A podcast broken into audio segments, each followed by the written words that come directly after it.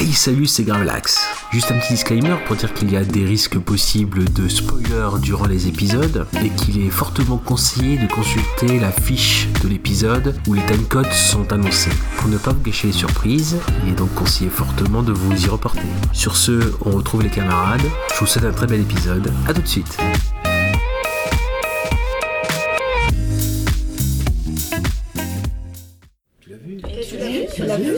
Tu l'as vu Tu l'as vu Tu l'as vu Et celui-là, tu l'as vu Ouais, tu l'as vu celui-là. Ah, ah mais tu l'as vu. Eh, tu l'as vu Tu l'as vu Alors, tu l'as vu Hey, tu l'as vu Et celui-là, tu l'as vu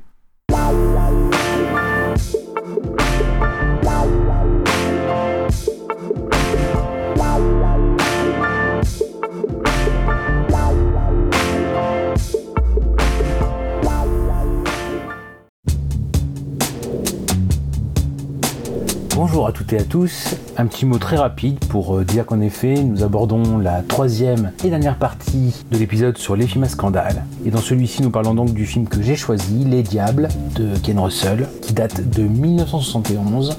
Et donc pour dire qu'après la discussion qu'on a eue sur ce film-là, il y aura donc une sorte de bilan sur euh, l'épisode. Nous vous souhaitons donc une bonne écoute, et après cet épisode, nous retrouvons donc notre rythme régulier d'un épisode tous les deux semaines.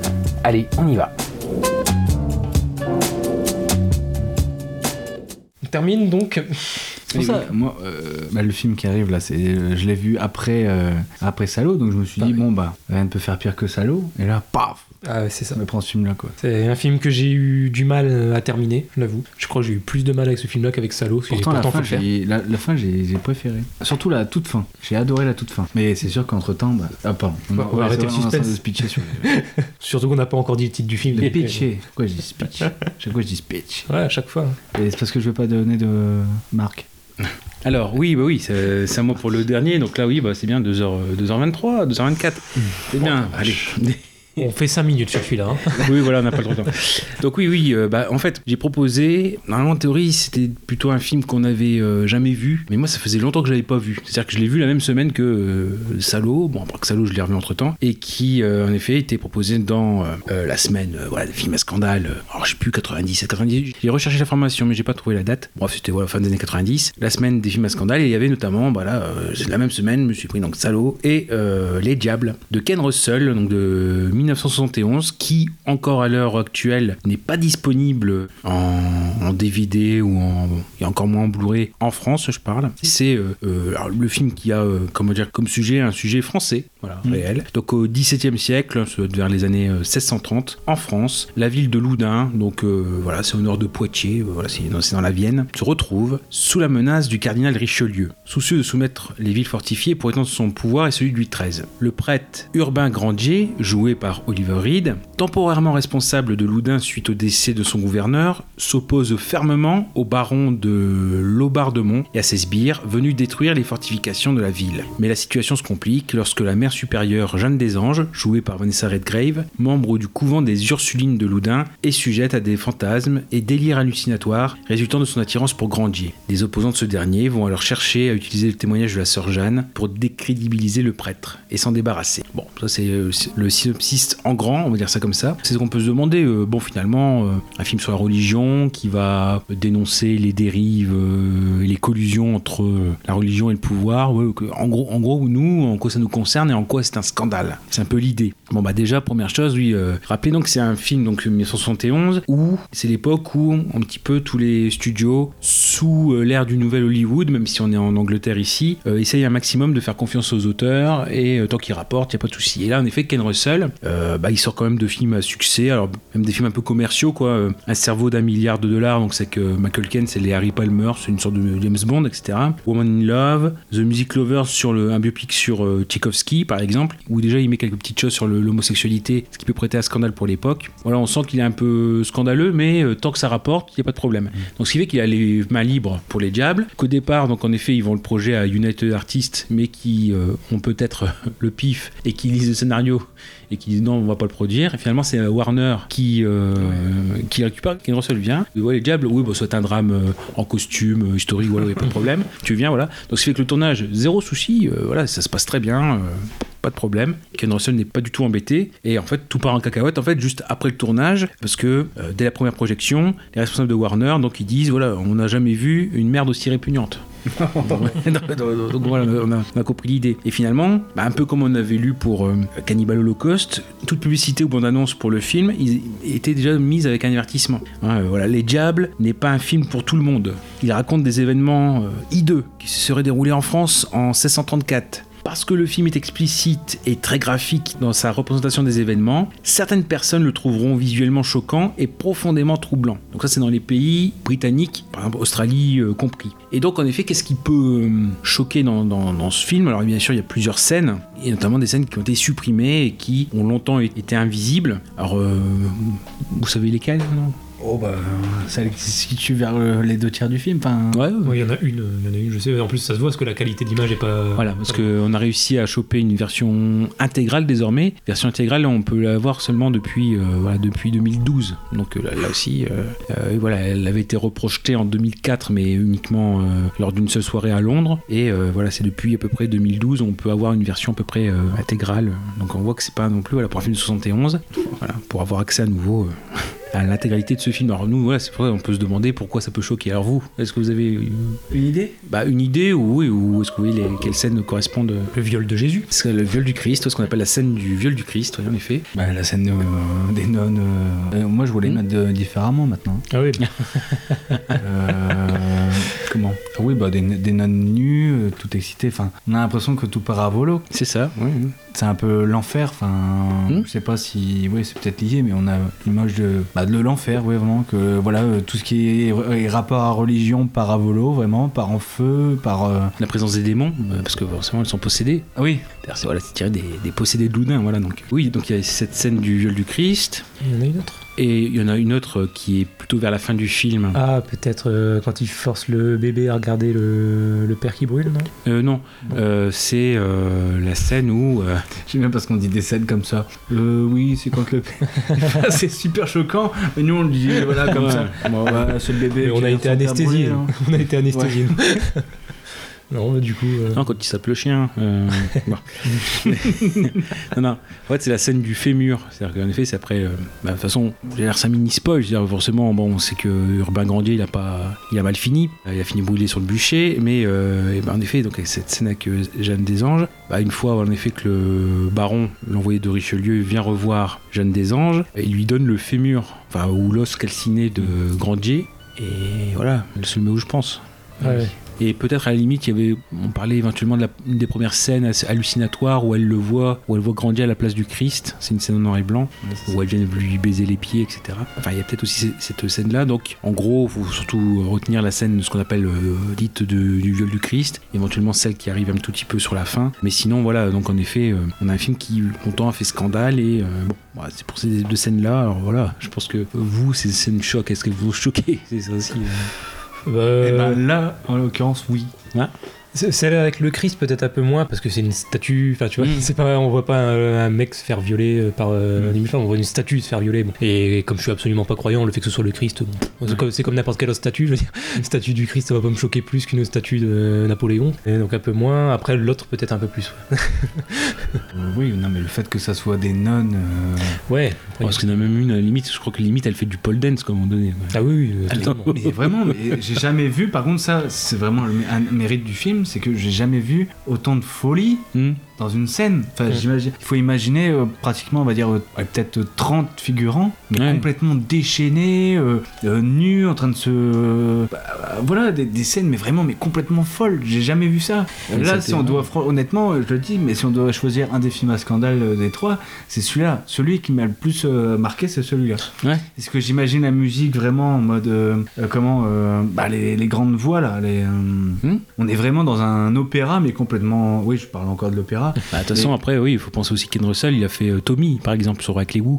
mm. opéra rock. Euh, voilà, au-delà du réel, bah, c'est aussi une forme, de folie, euh, voilà, la science, euh, etc. Mais euh, je vais pas dire c'est le cinéaste de la folie, mais il y a cette forme-là qui est très bien décrite et c'est ce qu'on dit par exemple avec Cannibal Holocaust, on disait bah voilà, s'il loupe ces derniers instants, derniers instants, bah il est passé à côté du deal. là c'est pareil, il est possédé de Loudun, bah, l'idée de possession, elle est en, elle est en plein dans cette scène et c'est vrai que si elle était loupée, ah ouais. Donc mais du coup, ça met du, temps à démarrer par contre.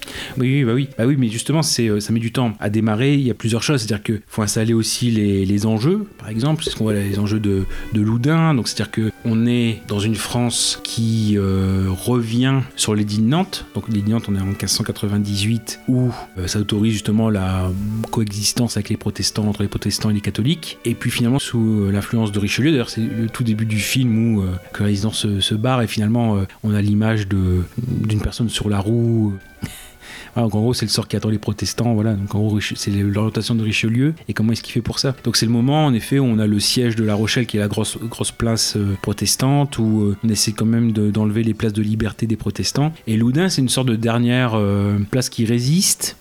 ça fait un peu Astérix, mais en fait, c'est une des, bah, c'est une des rares villes en fait où finalement ils sont un peu en dehors des vicissitudes de la vie du royaume. Ils arrivent à avoir un équilibre entre toutes les composantes de la ville Parfois, l'équilibre est un peu fragile parce qu'il y a des ambitions qui se font jour. Mais euh, voilà, Loudun, entre guillemets, c'est un petit écosystème qui marche tout seul. Euh, voilà.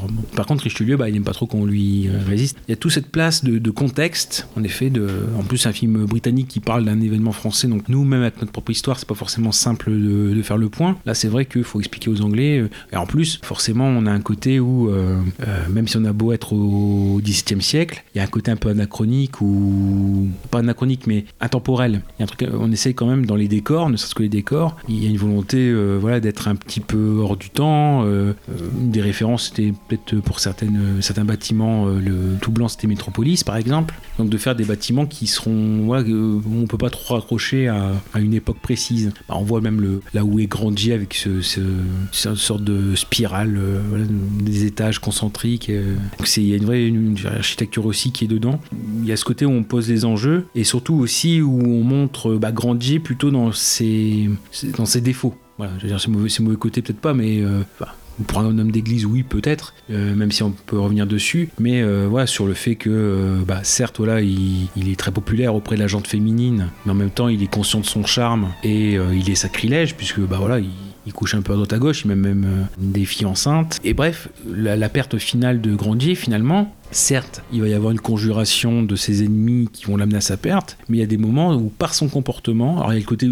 Pareil, je me, demande, je demande si tous les films finalement ne traitent pas de ce thème-là elle ne l'incorpore pas dans, dans, la trame narrative. En fait, c'est euh, vraiment le côté fatalité, puisque bah, finalement, c'est un homme qui va courir à sa perte, malgré, malgré le fait qu'il est au milieu du film, par exemple, il est en pleine rédemption, il a retrouvé un équilibre, l'amour aussi, mhm. mais que voilà, c'est euh, ce qui le, le, fruit de ses, euh, ses vexations passées, enfin, ce qu'il a pu faire de mal euh, de façon passée, parce que finalement, le père de celle qu'il a mis enceinte, c'est le grand magistrat de la ville. Lui-même est cousin du co-religionnaire de Grandier qui ne l'a pas en grande estime. C'est-à-dire même auprès de ses collègues euh, prêtres ou abbés, il n'est pas très bien vu.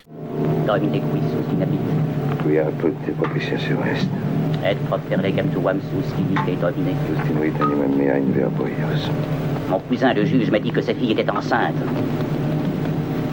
Puisque vous aviez vos putains, pourquoi avoir été vous attaquer à elle Cela semblait une voie. Une voie Et vers quoi Je commence enfin à comprendre que toute chose terrestre converge vers un but précis pour un homme comme moi.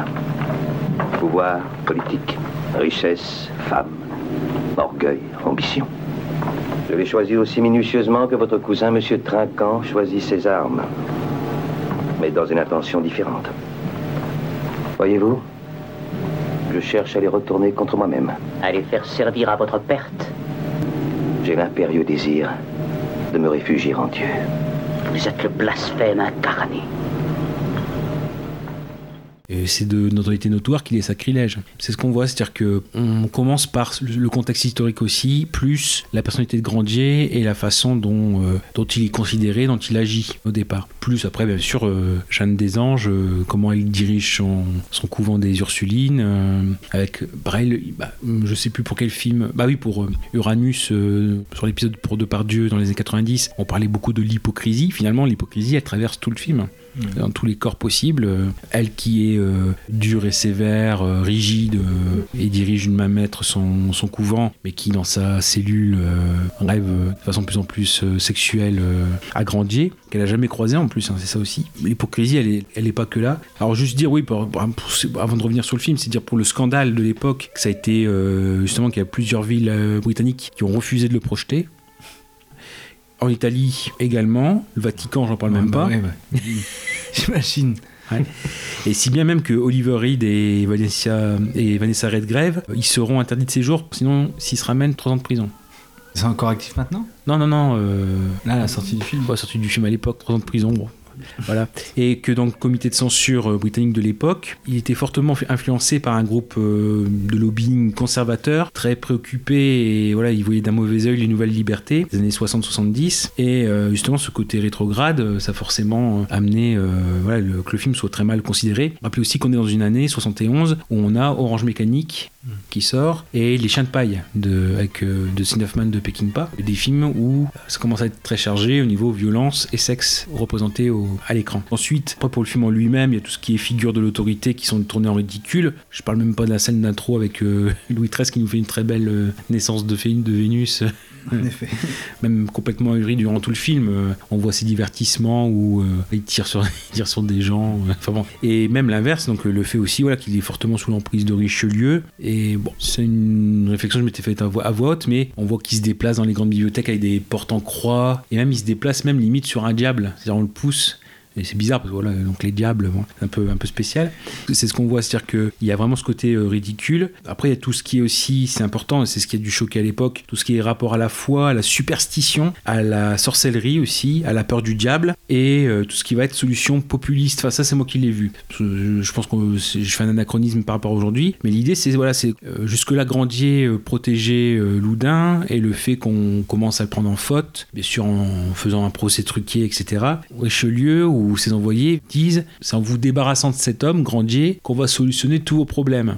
Alors qu'en fait, derrière, bien sûr, il y a un agenda caché de la part de Richelieu, c'est bah, c'est juste pour accroître leur pouvoir et leur emprise. D'un côté euh, local pour ce qui est des, des magistrats, des hommes d'église euh, euh, locaux qui euh, se voient débarrasser de l'influence grandissante de, Grandier. Euh, national, bah, pour ça c'est pour Richelieu qui euh, voilà combat toujours le protestantisme et aussi spirituel parce que voilà le Grandier qui avait un grand un grand espace sur les esprits, une grande emprise sur les esprits, euh, voilà ici il, commence à partir. Alors par contre, c'est là où peut-être on se trompe sur ce film, c'est que c'est pas un film anti-religieux.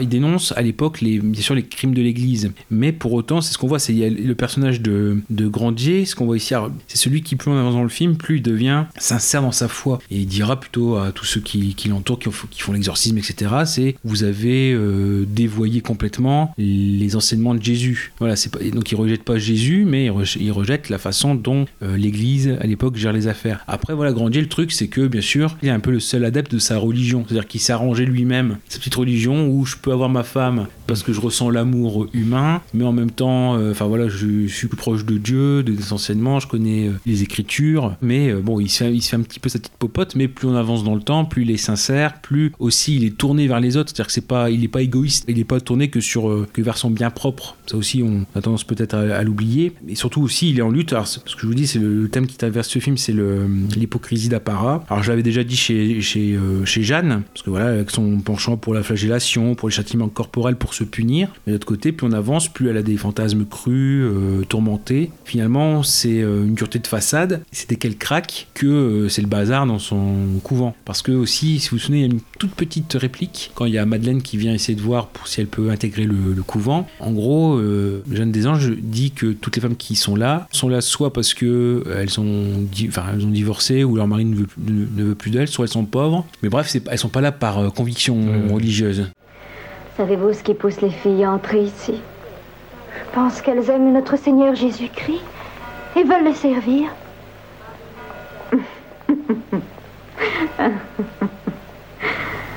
Presque toutes nos sœurs sont des jeunes filles nobles et si elles ont voulu prendre le voile, c'est uniquement parce que leurs parents manquaient d'argent pour pouvoir leur donner une dot. Que pratiquement incasable parce que l'aide, elle paraissait très encombrante. Notre maison n'est pas la fournaise où des cœurs devraient brûler d'amour pour Dieu. Elle n'est plus qu'un dépotoir de cendres des mariages de raison. Donc en gros, finalement, à partir du moment où euh, bah, Jeanne des Anges, euh, qui menait son, voilà, son couvent d'une main de fer, craque, part dans la folie, les, autres, comme elles sont pas du tout croyantes, au contraire, non seulement elles, euh, elles partent en folie, elles se lâchent dans leurs désirs, et en plus, elles sont menacées. hein, ce qu'on voit ici, si elles reconnaissent pas Grandier comme démon, entre guillemets, elles se font tuer. Donc il y a aussi voilà, l'hypocrisie, parce que voilà, elles essaient de réagir, et notamment ce qu'on voit la scène du vol du Christ, c'est parce que Condé essaie de se jouer de l'exorciste, la barrée, qui a un petit peu un, look de rockstar. hein, donc, euh, et il dit voilà, donc dans, dans ce coffret, j'ai euh, une fiole qui contient le sang du Christ. Si je vous la passe, qu'est-ce qui arriverait? Bah, Les démons partiraient. Donc en effet, bah, Barré euh, voilà, fait une, une scène où il invite les nonnes à essayer d'illustrer le, le départ des démons. Puis finalement, donc, il s'aperçoit à la fin du compte que le coffret était vide. Voilà. Donc là aussi, il y a ce côté hypocrisie. Il y a d'autres personnages qui sont hypocrites. hein. C'est ce qu'on voit. Il y a Mignon, c'est euh, l'abbé qui est euh, assistant de Grandier et à qui Jeanne fait la confession qu'elle le voit dans ses, euh, voilà, dans ses, euh, dans ses songes. Voilà, c'est ce qu'on voit. Donc lui, lui-même, il est cousin donc de, du magistrat de, voilà, de, la ville. Grandier a mis la, la femme enceinte et quasiment c'est euh, un des personnages qui euh, va payer le fait qu'il est en bas de l'échelle. Parce que finalement, la fin de- du film, normalement c'est Barré qui doit euh, faire le baiser de la paix à Grandier quand il est sur le bûcher avant qu'il meure. Barré refuse complètement parce que Grandier n'avouera pas, ses- n'avouera pas ce dont on l'accuse. Voilà, c'est plus ça. Il, avou- il avouera ce qu'il ce qu'il considère comme étant ses fautes, mais pas, euh, pas plus. Et finalement, c'est Mignon qui lui donnera ce baiser de la paix, mais il va finir complètement en folie. Donc, certes, voilà, il, euh, durant tout le film, il était hypocrite et puis il se laissait porter par euh, les supérieurs, notamment le baron euh, Lebardemont, qui est l'envoyé de Richelieu, donc voilà, qui est pour espérer euh, avoir la place de Grandier. Mais finalement, euh, face à tant de folie, lui-même finira fou. Euh, bah, Barré, j'en parle même pas, l'exorciste, voilà, qui. C'est ce la scène que je viens d'expliquer avec le, coffret euh, vide qui ne contient pas le sang du Christ. Et il y a aussi, en effet, bah, un couple de personnes qui va causer aussi la perte de Grandier, c'est les médecins ou entre guillemets les charlatans. Si vous vous souvenez la nuit, il y a la peste qui est là. L'apothicaire. Et les apothicaires, c'est ça ici, et donc qui vont avec des remèdes de, de grand-mère, les crocodiles, euh, frelons, enfin, les- et donc forcément Grandier va les vexer, parce qu'il va dire Ah non, c'est c'est quoi vos conneries, quoi, faut arrêter un petit peu. Saupoudrage de pollen qui est le plus efficace des baumes, de l'eucalyptus pilé. Du mot grec calyptos, la corolle close protégeant bien toute la fleur. Elle est un piège pour le frelon. Le guérisseur hyménoptère par excellence. Oiseau qui exorcise le poison et qui tue ou guérit. Et ce gui pulvérisé, c'est assez à quoi Et ce jus de digne noir Ce sont des remèdes éprouvés, personne ne s'en est jamais plaint. Des vipères séchées De la salse pareille, des têtes de pavot, quoi encore? Des frelons? Quelle nouvelle lubie est-ce là Un crocodile Mais tous ces remèdes se complètent. Reptiles simiens, circulation corpusculaire, médication souveraine.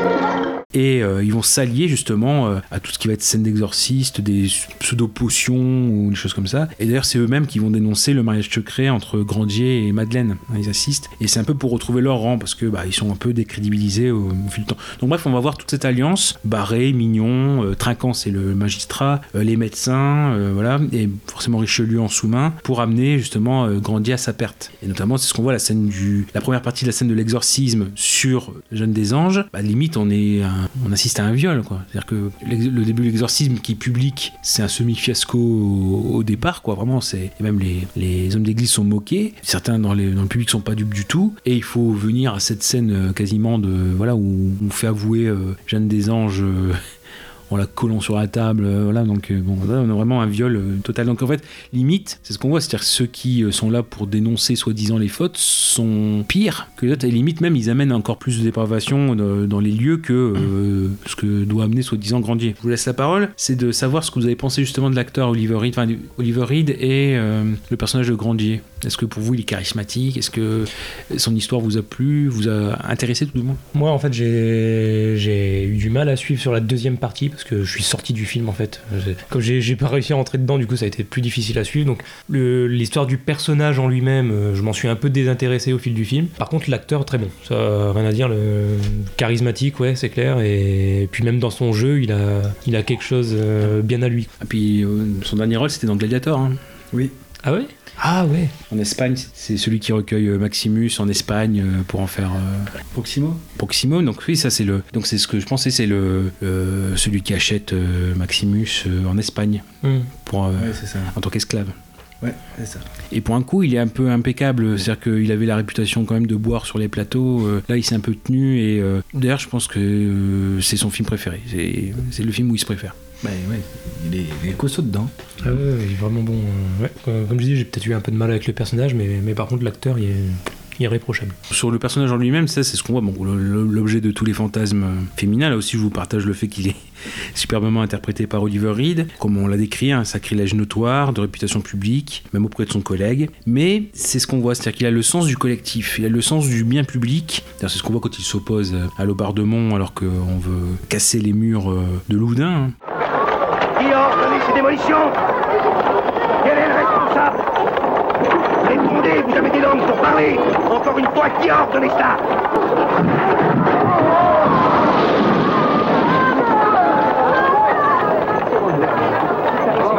Que faites-vous ici? Et qui êtes-vous? Baron de Lombardemont, premier président de la Cour des Aides, membre du Grand Conseil de la Couronne, et en l'occurrence envoyé spécial de Sa Majesté pour la démolition des fortifications de Loudun. Votre serviteur, monsieur l'abbé. Puis-je savoir pour quel motif Sa Majesté aurait ordonné la destruction de nos remparts J'aurais cru que vous seriez le premier à le deviner, monsieur l'abbé, et le premier à vous en réjouir. Loudun est un dangereux repère de huguenots. Il y en a deux fois plus ici que de bons catholiques. Tout le temps des guerres de religion, chaque protestant de Loudun s'est conduit en fidèle et loyal sujet de Sa Majesté. Fidélité et loyauté qui, d'un jour à l'autre, risquent de se muer en trahison et J'ai parlé à cœur ouvert. Montrez-moi signé de Sa Majesté. Ne vous mêlez pas de ces détails, monsieur l'abbé. Allez plutôt retrouver vos ouailles.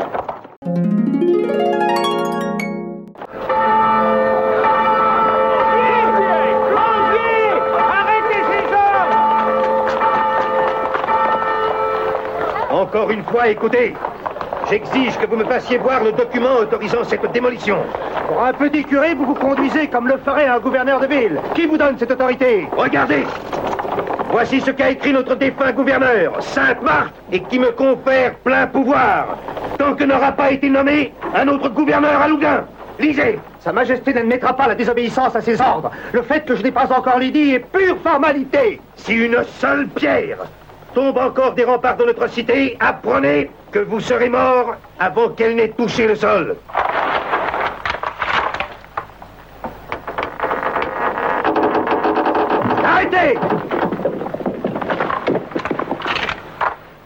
Interrompez le travail jusqu'à l'arrivée du courrier porteur de l'édit signé par Sa Majesté.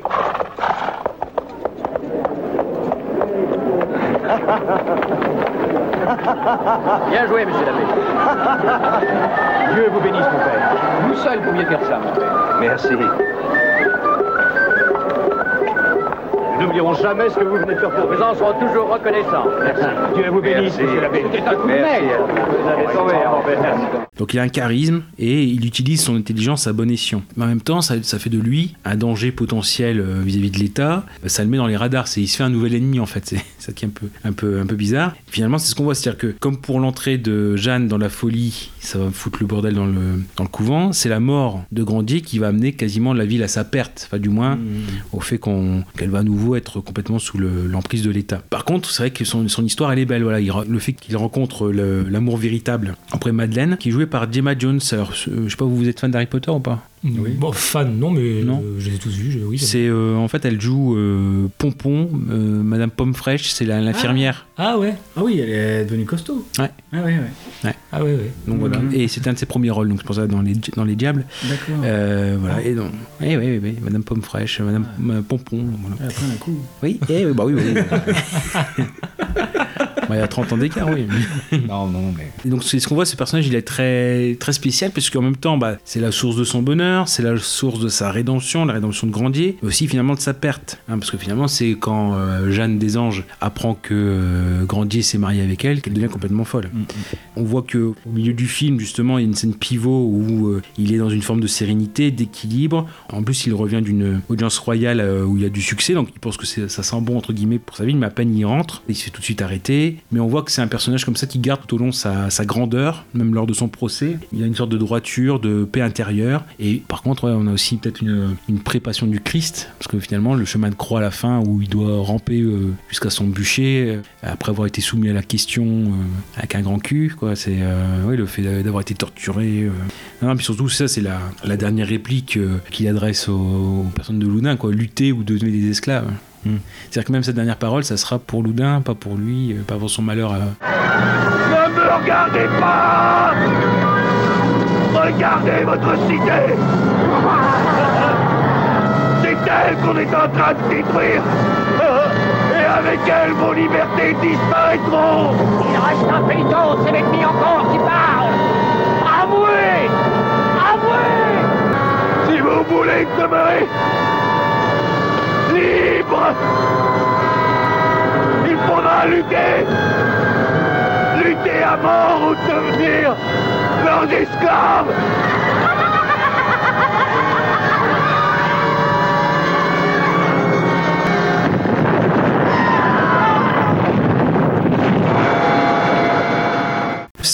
le- film, c'est un peu ça l'histoire, c'est des quand je dis fatalités, voilà, c'est des engrenages défavorables qui vont prendre place, qui vont amener justement Grandier à sa perte, mais Grandier sera en partie responsable de son, son malheur, même si le message de Ken Russell, c'est surtout de dénoncer les, euh, les méfaits euh, de l'Église et de l'État unis. C'est plus l'institution Église, quoi, c'est même pas la foi, et c'est pour ça, entre guillemets, on- quand on dit que c'est un film anti-religieux, c'est beaucoup plus nuancé, hein, donc... euh, Ouais, c'est, c'est- oui, c'est surtout l'association État et religion, quoi. Ouais, bah c'est ça. hein. Et puis voilà, il y a cette partie aussi avec Jeanne des Anges. Donc euh, ce personnage-là, vous en pensez quoi?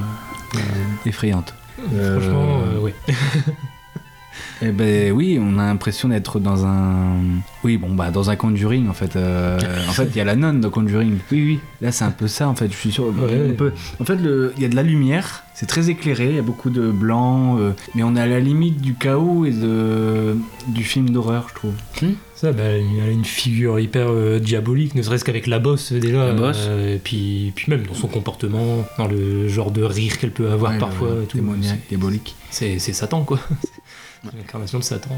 Oui, et comme, euh, et comme tu disais, oui, euh, quand elle devient folle, tout- tu sais que tout peut partir en vrille en moins de deux. Une sorte de brasier euh, qui est prêt à. Ouais, Puis il y a ce côté aussi utilisation, puisque euh, même quand elle revient sur ses propos en disant non, non, euh, finalement j'ai tout inventé, euh, Grandier, euh, je l'ai jamais croisé, euh, c'est pas lui que je vois, etc.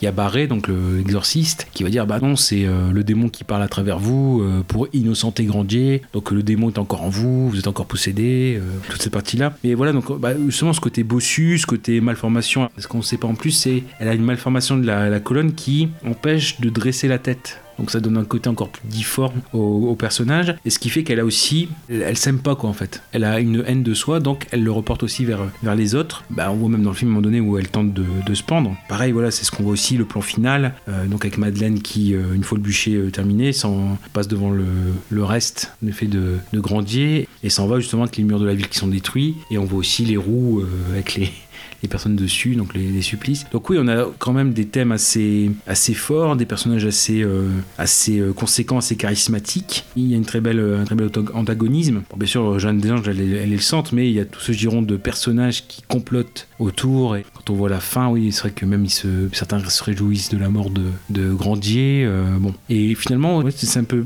un peu bizarre que Russell n'en ait pas parlé. Alors je, je pense que peut-être qu'il trouvait que c'était pas assez fort pour ce film. En fait, dans la réalité, Jeanne des Anges, une fois qu'il y a eu ce qui est arrivé dans le film, bah, elle s'est devenue une sorte de rockstar. Elle a fait une tournée en France pendant 5 ans de, voilà, où elle racontait ses histoires. euh.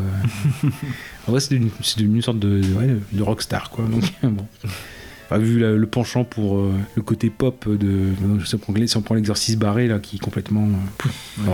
Enfin, bon, encore une fois, il y a beaucoup de thèmes qui reviennent dessus. euh. après, c'est plus anecdote, comme quoi c'est inspiré de, du roman d'Aldous Huxley, celui qui avait fait Le meilleur des mondes, donc Les Diables de Loudun, donc 52, une pièce de théâtre aussi. Hum, Quand chef op, c'est David Watkin, donc celui qui a fait aussi Out of Africa, Les chariots de feu, Blessure secrète avec DiCaprio et.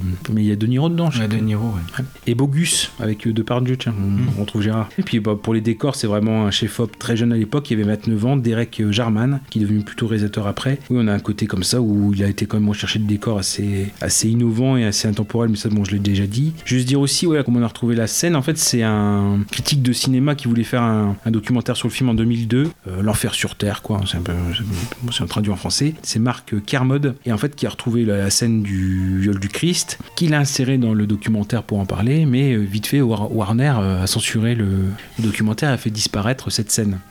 Donc euh, bon, finalement, c'est ce qu'on voit même. hein. Nous, ce qu'on a eu comme, euh, voilà, c'est un remontage, hein, donc euh, une personne qui a essayé de le faire de la meilleure manière possible. Donc je vous dis encore une fois, c'est 2011-2012 pour euh, avoir un DVD avec la version totale. Moi, j'ai fait le tour à peu près. C'est pour ça, c'est un film qui, me, voilà, encore une fois, qui me, qui me taraudait. Voilà, j'avais envie de le revoir parce que je voulais savoir qu'est-ce qui avait causé scandale. Est-ce qu'aujourd'hui encore ça pose scandale? Bah, Le fait qu'à l'époque où je l'ai vu, bah, après je me souviens plus du tout euh, s'il y avait cette scène encore de du, du dedans, je ne pense pas. Enfin, pour la fin des années 90. Qu'est-ce qui pouvait être subversif Euh, Bon, alors c'est beaucoup plus, c'est ce qu'on voit, l'histoire du film en lui-même, euh, la vie du film, que le contenu. Mais je sais pas, pour nous aujourd'hui, est-ce que bon, pour vous, il vous choque euh, non, pas plus que ça. Comme j'ai dit, de toute façon, mon côté totalement non croyant, vu que bon, pff, tout ce qui est en rapport avec la religion, ça va pas me choquer. Bah, je peux comprendre par contre ceux qui sont très croyants et pratiquants et qui font ça, je- là je peux comprendre le choc, hein, c'est sûr. Mais, mais bon, moi, euh, moi je m'en fous, je suis pas concerné, je m'en fous.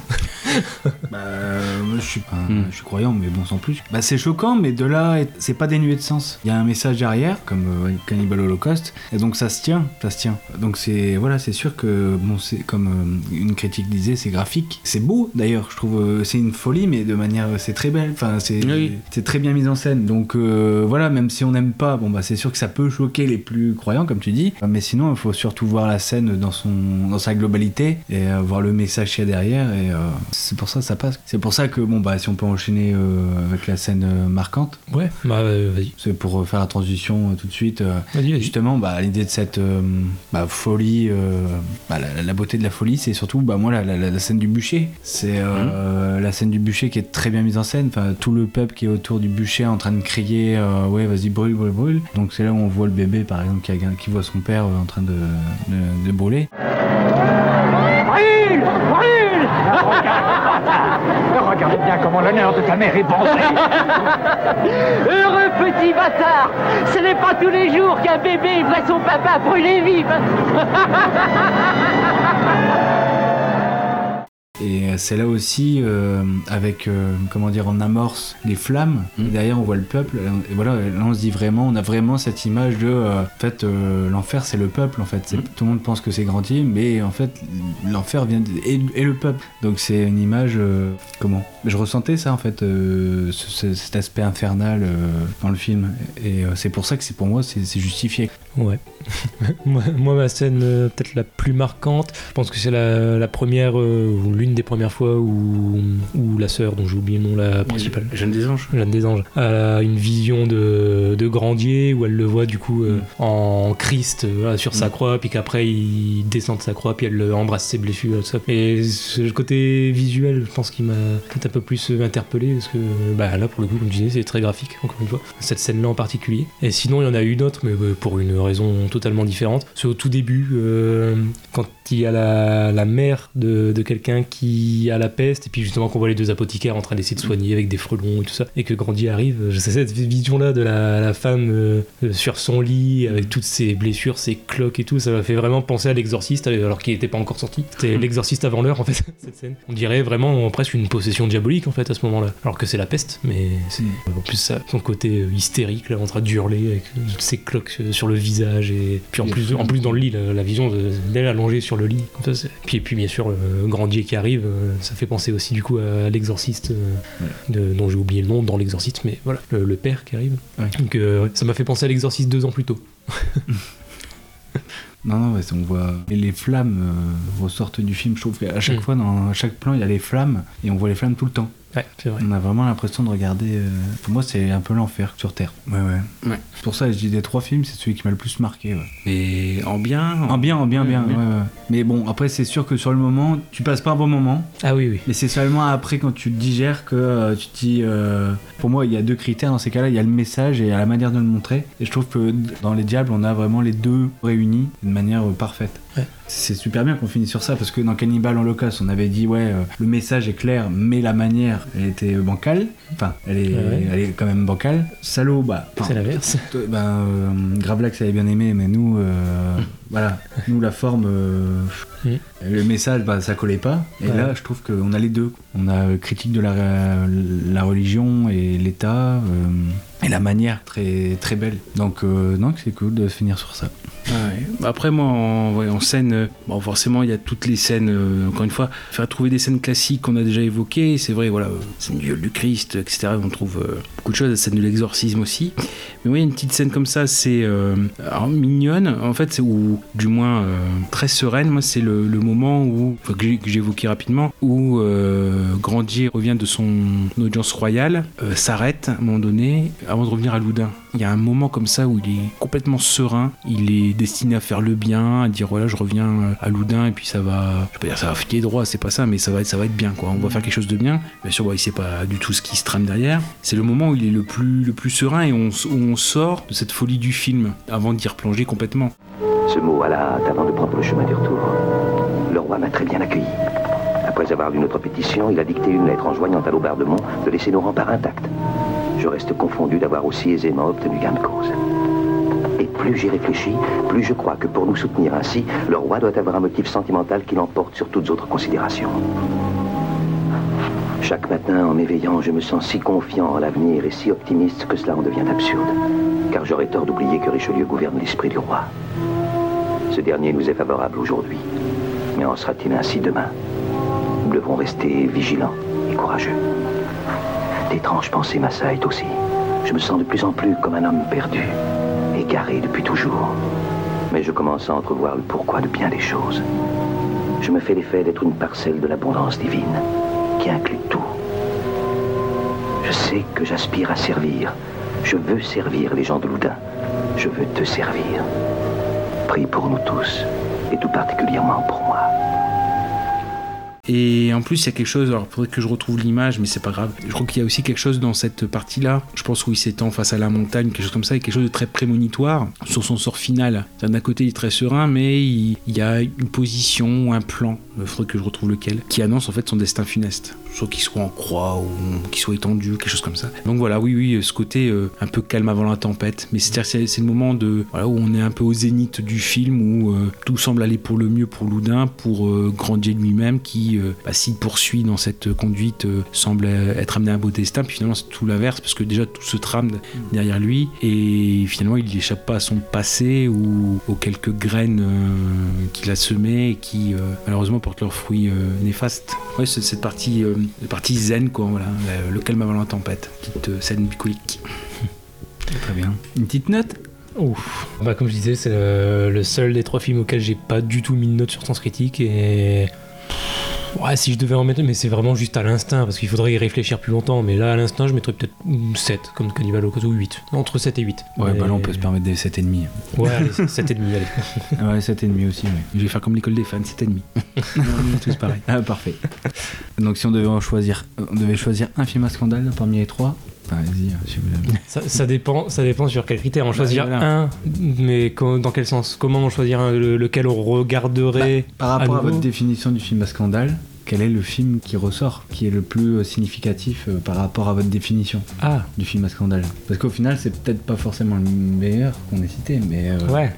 Moi, je pars sur. euh, Enfin, ouais, au moins, il y aura une voix. Euh, non, mais je repars vraiment sur Salo parce que pour moi, ça le, limite, ça dépasse le cadre du film. C'est vraiment une expérience. Encore une fois, je pense que il y a, peut-être selon les âges et selon les intérêts ou choses comme ça, on en tire quelque chose de différent. C'est quelque chose de très, très mouvant. Tandis que je pense peut-être Les Diables ou Cannibal Holocaust, on va rester toujours sur la même chose. On sait ce qui nous attend, voilà, on sait ce que le film dénonce et euh, on a un tout petit peu les. Peut-être Les Diables, faudrait le revoir encore une fois parce que c'est pas le film le plus diffusé, puis c'est pas le film le plus facilement trouvable non plus. Mais on sait ce qu'on va y trouver. Salo, moi, chaque fois, ce que, bah, ce que je vous dis encore, même là, euh, alors que bon, euh, je connais bah, plutôt bien le film, euh, voilà, puis même, euh, voilà, j'ai- j'ai en- j'ai encore trouvé des choses, alors qui certes vont pas, voilà, on va dire que le gros du film, je l'ai dégrossi, mais euh, je dis, ah oui, bah tiens, il y a ce- ce- cet environnement derrière, c'est euh, la, fin, la fin de leur monde, donc ils ont intérêt à se dépêcher, ou choses comme ça, donc même des petites choses comme ça qui vont agrémenter, autant je sais comment, enfin, je pense à peu près, après bon, c'est pas encore ce qui se passe dans la vie, mais je sais à peu près comment je vais sortir de Cannibal Holocaust et de, des Diables, autant Salaud, je, je vais certainement encore y trouver quelque chose et je, je ne le sais pas avant même de, démarrer le film. Donc comme c'est, ça dépasse le cadre du film, que c'est vraiment une expérience de, de visionnage, de visionnement, voilà, c'est euh, voilà. Ah, moi, moi, je, C'est un argument bête. je vais tricher, mais je vais dire les trois parce que ça dépend. Non, euh, non, mais, non, mais tu vas comprendre. T'as même pas dit deux quoi, là c'est Non, non, mais trois. tu vas, tu vas comprendre ce que je veux dire. Aucun que, effort. en fait, pour moi, celui qui représente le mieux le film à scandale, euh, la définition, c'est Salaud. Parce que, en plus, euh, bah, c'est celui qui est scandaleux sur le plus de points. Je veux dire, t'as tout, t'as la pédophilie, t'as la scatophilie, t'as- t'as tellement de trucs que, bon. Euh, Vraiment, si on parle juste de film à scandale, c'est celui qui représente le mieux. Maintenant, si tu me demandes le plus réussi des trois, pour moi, c'est Les Diables. Et par contre, si tu me demandes lequel des trois je reverrai le plus facilement, c'est Cannibal Holocaust. Donc, euh, ça dépend ce que t'attends de moi comme réponse. Ça peut potentiellement être les trois selon ce que tu me demandes exactement. Ouais, c'est dans la forme, euh, dans la manière et dans la forme. Donc euh, dans, ces, dans ces cas-là, c'est salaud. Hmm. Celui qui représente le mieux, c'est Salo. Ouais. C'est celui que je trouve le plus réussi, c'est Ouais, le tes diable. arguments, ils se, ils se valent. Mm. Bah ouais, dans ces cas-là, c'est salaud, dans la, dans la forme. ouais. Donc Salo. Et donc, euh, bah écou- écoutez, vous m'avez convaincu. Mais je dirais salaud également. Parce que, bon là, c'est parce qu'on l'a vu qu'une fois. Enfin, je dis on à chaque fois, que euh, Gouy on l'a vu. Puis on pense la même chose. Donc, euh, on l'a vu une fois. Donc, ça serait intéressant de le revoir une deuxième fois. En tout cas, euh, il faudra voir, euh, faudra voir l'expérience. Et d'ailleurs, ce que je me disais aussi, je l'avais vaguement évoqué hors émission. Bon, déjà, Salo, je le reverrai, c'est sûr, pas tout de suite, hein, mais, mais je le reverrai. Et euh, bizarrement, je sais pas pourquoi, vu que je suis totalement passé à côté du film, mais bizarrement, ça m'a donné envie de voir d'autres Pasolini. Alors oui, donc, euh, donc j'ai deux choses. Donc pour Goubi, ça sera donc le conseil de... Je l'ai déjà donné hors antenne, mais dans... Je l'ai évoqué dans l'émission, euh, Salo, c'est vraiment un film qui tranche dans la filmo de Pasolini. Donc euh, euh, après, les, films qui s'en rapprochent le plus, ou voilà, où on peut avoir ce thème par rapport au pouvoir ou à l'emprise, il y a Théorème, et éventuellement il y a Porcherie. Et Casa, en effet, c'était un retour d'expérience. Alors c'est vrai qu'on on débriefe un petit peu, et c'est bizarre, on revient sur, des, sur le film qu'on a déjà traité pendant un certain temps. Euh, ce qui est très intéressant dans les bonus, euh, je parlais de- d'Enfant de Salaud, c'est que, euh, je ne sais plus lequel des quatre intervenants, dit que finalement Salaud, c'est une expérience intime et individuelle. Et toi, si je ne m'abuse, tu l'as vu avec Elodie qui t'avait accompagné, qui nous avait fait coucou, qui avait participé au, à un des LA. Euh, donc comment est-ce que vous avez vécu cette expérience euh, D'ailleurs, vous êtes encore ensemble?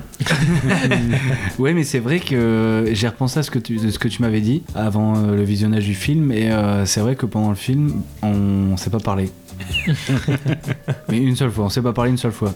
Juste, euh, je te disais là, euh, pour la scène scatophile, elle a tourné la tête, Mhm. mais sinon, euh, elle, a fait, elle a eu aucune réaction. Alors déjà, elle a eu aucune réaction, et, euh, et deuxièmement, oui, c'est vrai qu'on n'a pas eu l'envie de parler parce qu'on était quand même scotché devant le film. C'est seulement au générique de fin qu'on a commencé à, se parler, quoi, à réagir par rapport au film. Tu m'étonnes. Moi non plus, j'ai pas parlé à mes peluches pendant. Mais même, même euh, comment? Le générique qui est arrivé, dans ces cas-là, c'est c'est quand ouais, c'est quand c'est comme ça qu'on voit pas de grands films, mais en tout cas des films qui nous ont marqué. C'est euh, qu'on voit euh, réalisateur, on voit les premiers noms, et il y a quand même un silence. Mhm. On n'arrive pas à parler. On regarde encore l'écran, on n'arrive pas à décoller. Oui, bah c'est sûr que sur le moment, on se dit mais qu'est-ce qu'on a regardé? Mais euh, bon, il y a une réflexion qui se passe. Bon, on, on sait qu'on a vu quelque chose de, de fou, hein, mais euh, que ça soit grand, euh, qu'on ait aimé ou pas aimé, on sait pas. Mais euh, c'est une, une réflexion en cours, donc. euh, mais oui, on sait pas parler et il nous a fallu du temps pour, euh, bah, pour euh, réagir. Mhm. Donc euh, c'est pour ça que je dis ouais, euh, ça peut être quand même intéressant de, de le revoir, mais tout seul. non mais à deux ouais c'était pas bah c'était pas gênant hein. c'est juste Oui. euh, c'est vrai que tout seul tu peux peut-être euh, Je pense que ça dépend qui est la deuxième personne. Là, c'était ta copine, ça va. bah c'est Rambo Tu regardes ça avec ton père, bon, c'est Ouais. pas pareil. Ouais, je, tiens à dire, je tiens à dire, oui, on en a parlé tout à l'heure. Euh, Elodie, je propose de. Voilà, je lui dis, ouais, regarde Cannibal Holocaust, tu vas voir, c'est un truc de fou. elle me dit, ouais, bon, bof. Euh, après, Salo, elle me fait, ouais, bon, bof. Ma meuf, c'est Rambo. Ah, si, elle a réagi. elle a réagi à- au, Au diable. les- au diable. Ah, là, là, elle a quand même réagi. Elle a fait, ah ouais, c'est quoi tout ça? Du coup, je me suis dit, ah, je suis en train de voir quelque chose de fou. De, de- donc, euh, non, non, non, non, mais. Maintenant, quand on regardera un film choquant, on mesurera sur l'échelle d'Elodie. Ouais. Bon, il faut dépasser euh, Human Centipede, c'est tout. Ouais. Non, non, mais c'est vrai, c'est vrai que euh, c'était pertinent ce que tu m'as dit. et J'y ai pensé. Donc on va tester euh, Serbian Film avec Elodie. Bon courage. Bah, T'en as jamais entendu parler Je vois ta tête. Non, non, Ah. je, bah, je suis complètement perdu. Ouais. C'est moi qui, qui, mal compris ou c'est parce que je connais pas Tu te renseigneras. Enfin, je l'ai pas vu non plus. Hein, Serbian mais... film. Serbian, ouais, Serbian, Serbian film. Serbe, film serbe. Serbian film. D'accord, ok. Bah ouais, je te laisse te renseigner. euh, Tu verras. Ok. ok. Voilà. Ah Bah ça marche. C'est bien, je repars avec une reco. Ouais, bon. Non, mais on l'a pas vu, donc Ah ouais, enfin, ouais. on connaît une réputation. Voilà. Bah, mais par contre, il y a des très bonnes euh, analyses euh, de Az l'épouvantail, euh, Mm. à Drawer, etc. sur YouTube, qui analysent bien le côté euh, scandaleux ou non scandale, ou, ou ce qui peut être côté polémique. euh, voilà. Si tu veux commencer par ça éventuellement. Je suis le seul amateur en film scandale ici ou Ah non, mais on l'a pas vu non plus. Hein. c'est- Mhm. euh, voilà. Comme tu dis, c'est juste de, de réputation. quoi. Mais ouais. Je sais pas si je, le- je le regarderai un jour, mais pas maintenant. Quand j'aurai 35, 40, 45 ans, peut-être.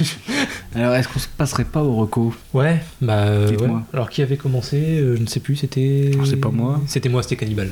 Donc, ma reco, je crois que je l'ai vaguement évoqué tout à l'heure, au moins deux noms, c'est Love de Gaspard Noé. Euh, voilà, donc euh, du coup, reco film à scandale, bien sûr, on reste dans le thème. Alors, il avait fait scandale, bah, forcément, pour faire vite fait le pitch du film. Donc, film de Gaspard Noé sorti en 2015. Donc, déjà, j'ai envie de dire, c'est de Gaspard Noé, donc scandale, ça va de soi. C'est un film en 3D qui a été sélectionné au Festival de Cannes pour les séances de minuit. Et comme tout bon film de, Gaspard Noé qui se respecte, euh, c'est pas passé pour tout le monde. Film en 3D, alors certains le résument comme un film de cul en 3D. Euh, bon, je vais essayer d'en parler rapidement pour dire que non, pour moi, c'est pas le cas. Le pitch, c'est donc Murphy, qui est joué par Carl Glusman, qui a un tout petit peu percé après.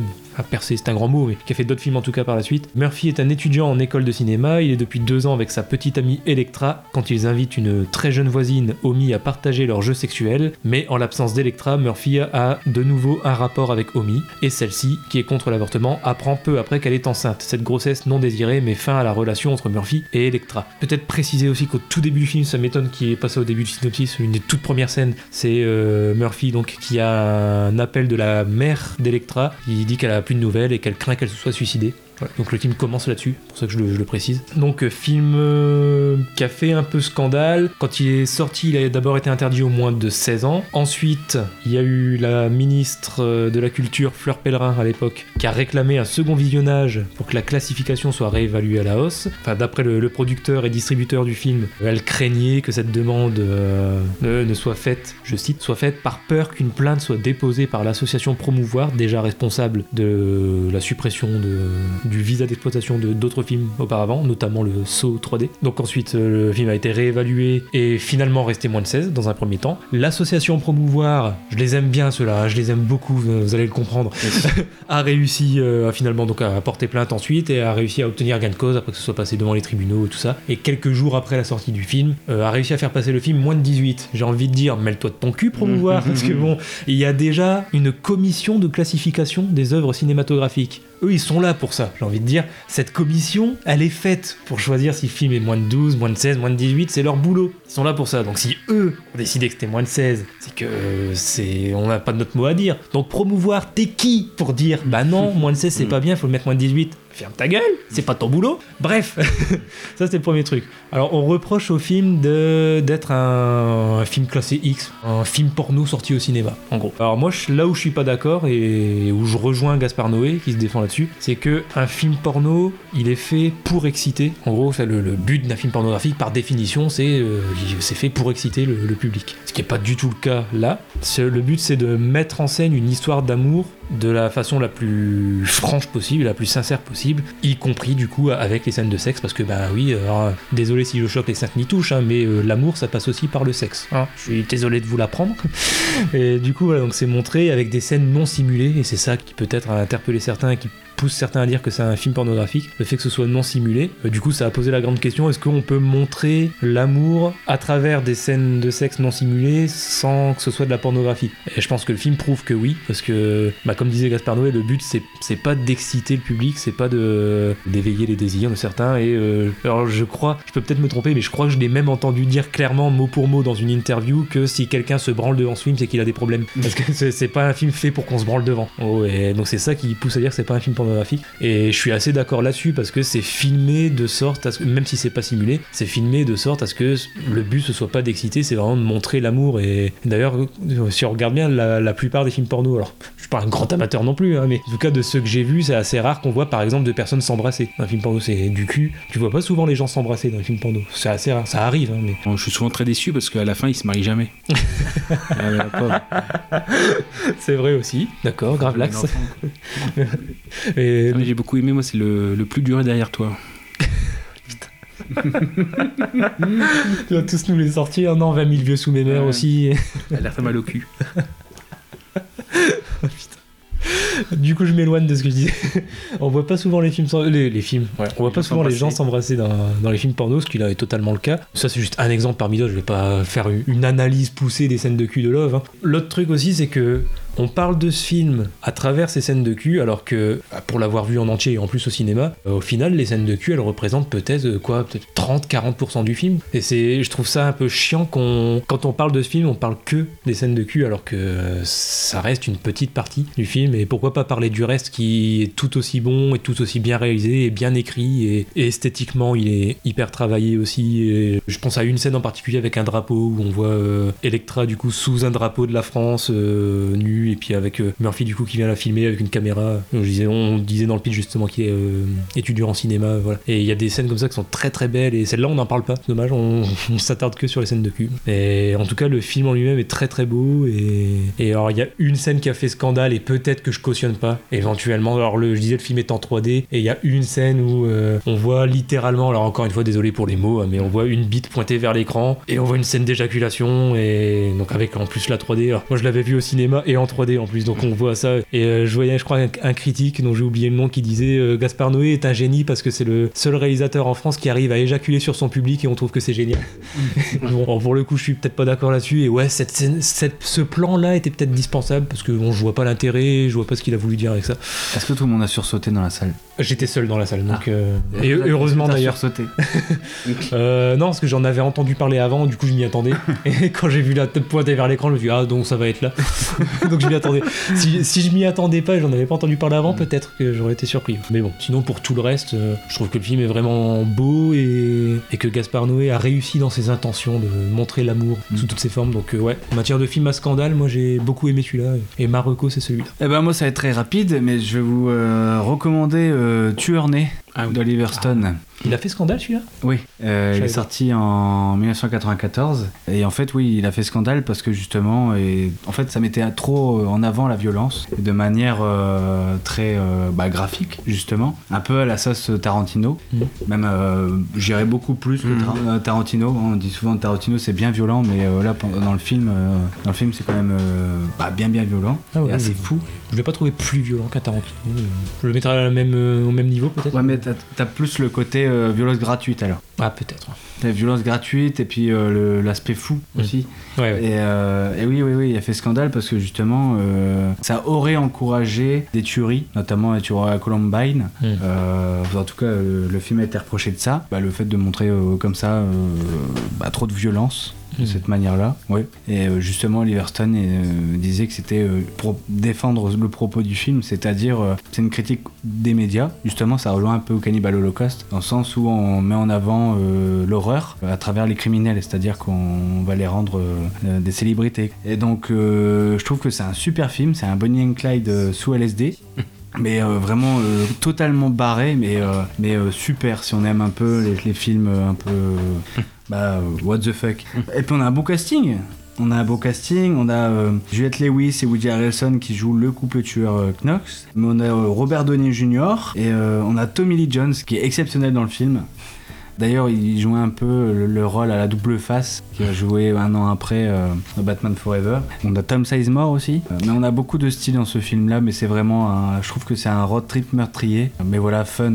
Bah ouais, moi, je- en fait, j'ai vu le film, je l'avais, je l'avais pas adoré, mais je crois que j'étais juste trop jeune pour le voir. Faudrait que je le revoie maintenant, en fait. Mais par contre, je te rejoins sur le casting. Je crois que c'est le rôle dans lequel je préfère Robert Downey Jr. Ouais. Je l'ai, adoré dans ce. Quand on connaît après son histoire, euh, Robert Downey Jr., bah, on a l'impression que c'est juste avant son, son rehab. C'est à ce moment-là, il fait euh, que des, in- des, des intox, enfin, il, a, il Ah oui. enchaîne les problèmes. Ah, je connais pas du tout sa vie privée, donc euh, j'étais même pas au courant. Je crois Ah bah si, bah, en fait... euh, Non, ça aussi avant qu'il reparte. Parce que vraiment, ça, ça réhab, c'est vers euh, ouais, 2000, euh, début des années 2000. Mm. Parce qu'il y avait eu ça quand il, il avait participé à la aux dernière saison d'Annie McBeal, euh, la quatrième, la cinquième. Finalement, il s'est fait virer parce qu'il avait été pris. euh. Par contre, ce qui peut être bien aussi par rapport à Tuernay, voir un petit peu le, le côté aussi le film aurait pu aller encore plus loin, c'est qu'il y a beaucoup de scènes. euh, Je pense à Robert Downey Jr. C'est pour ça au sort qui peut lui être réservé. Il y a des scènes coupées ou des scènes alternatives qui donnent, je pense, aussi limite au film encore plus d'ampleur et si elles avaient été insérées ou donc il y a aussi ça. euh, Pas oublier les scènes bonus.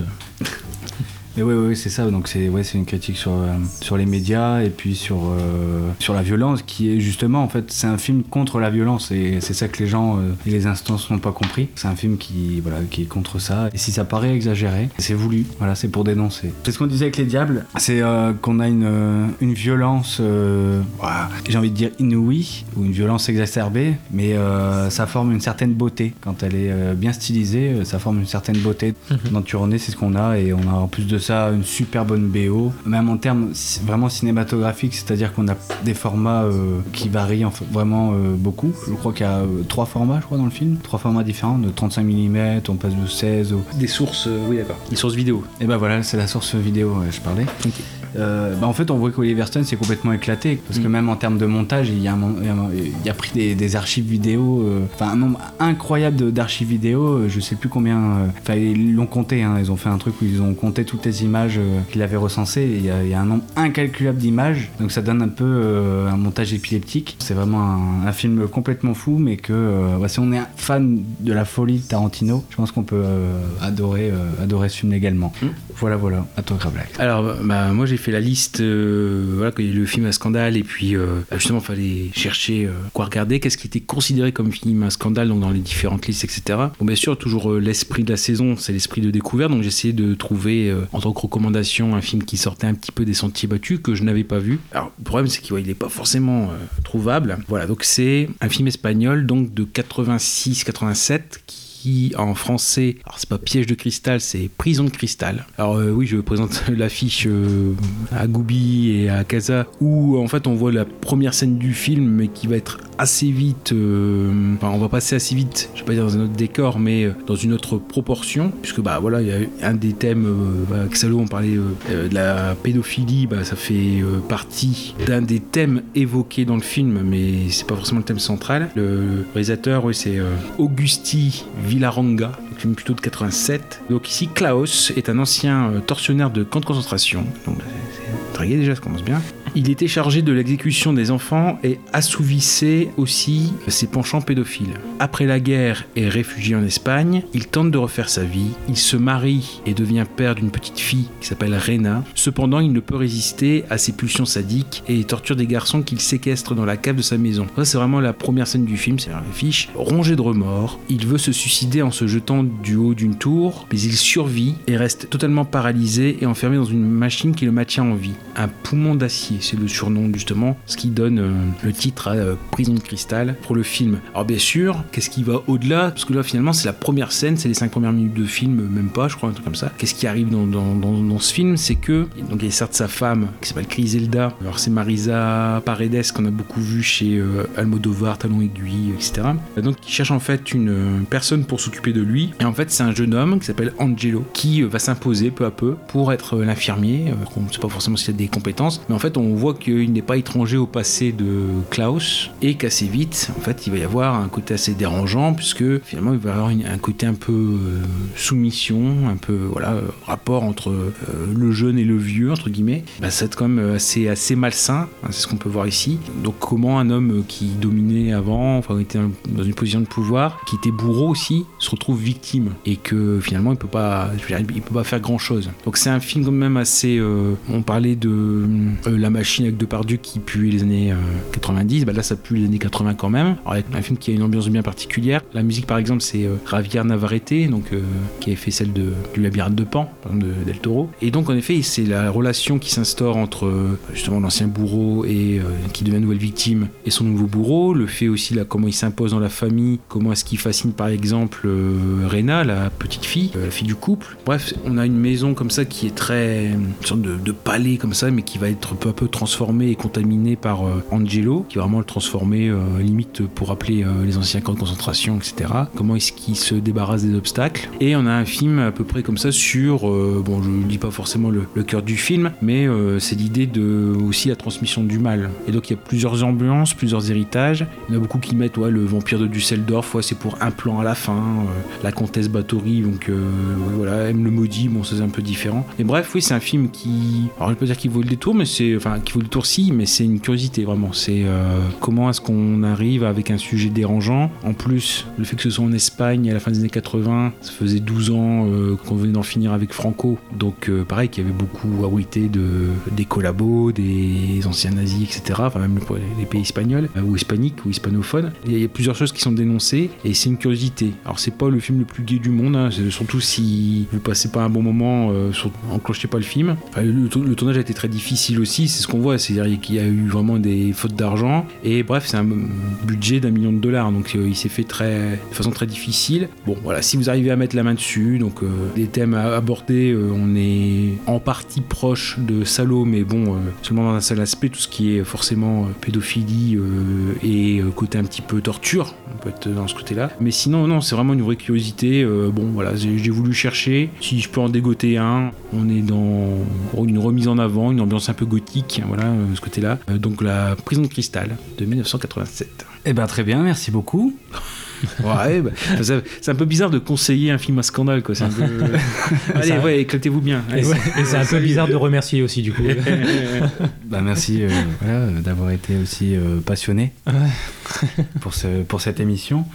Bah merci à vous, chers auditeurs, de nous avoir écoutés euh, jusque-là. Ouais, ouais, parce que là, parce que je vois là, enfin, au, au montage, forcément, il y aura moins, mais là, je vois 3h42. Ça va être plus longue l'émission, non? Pas encore Il y avait des tops qui avaient été longs quand même. Ah ouais, Ah, mais, mais je pense que les tops, on est à 3h20, je crois. Oh là là là. Ah ouais, donc on a fait du, beau bou- du bon boulot. euh, et bah écoutez, à bientôt. Peut-être. On, espère vous revoir pour euh, le prochain numéro. D'ici là, on se retrouve dans deux semaines et on va retrouver euh, le petit jeu qu'on aime bien. Donc, en effet, un épisode sur euh, euh, les films choisis sur la belle carte de Movieland. Avec le, le deuxième épisode. Voilà, le retour. On est toujours sur euh, Ocha, Spotify, Deezer, euh, Apple Podcast, Google Podcast, Google Podcast en plus, euh, Tous les trucs en cast, en fait. Facebook, Twitter, Sens Critique même. Euh, on est partout. Donc euh, vous pouvez plus nous rater. Euh, YouTube, je pense que parce qu'on y sera à ce moment-là. YouTube même. aussi. On va essayer de se lancer d'ici là quand même. Ah, J'espère. YouTube. Et, euh, Et ce qui est prioritaire visiblement pour le recensement, alors je vais pas dire qu'on s'en fout, mettez une étoile, 5 étoiles, parce que visiblement ça, ça compte pas, c'est le nombre en fait, de commentaires. Donc euh, n'hésitez pas à laisser un commentaire pour le recensement, c'est ce qui compte et c'est ce qui marche visiblement. Donc voilà, c'est ce qui pris en compte. Même si c'est mauvais? Ouais, bah ouais, oui, même si c'est même si c'est mauvais, c'est voilà, c'est le- les- c'est ce qui fait le plus parler. D'accord. Voilà. Ouais, enfin mauvais mais constructif. hein. Ah voilà, ouais, je suis- non, les, les sapus du cul, euh, on en veut pas. Dites ça pue du cul parce que, trois petits points. Juste ça peut le faire mais pour euh, genre les films à scandale comme là. Ouais, ah oui, bah Parce que là, là, on peut ils le ont dire. pas- parce qu'ils ont parlé de salaud, et dans le salaud, il y a le sac de la merde, et la merde, ça pue du cul. Voilà. Là, au moins, voilà. on- Vu, vu le nombre de fois où il y a un des adultes qui va mettre son nez dans le cul d'un jeune, euh, ouais, on peut dire ça pue du cul aussi. Ouais. Voilà. Bon, bah, écoutez, Mais justifié. À bientôt. Merci Boubi. Ah bah de rien, écoute. À bientôt. Ouais, euh, bah j'espère. À bientôt Gravelax. À bientôt et merci pour la thérapie, ça fait du bien. Allez, à bientôt pour un prochain numéro. Salut Des bisous.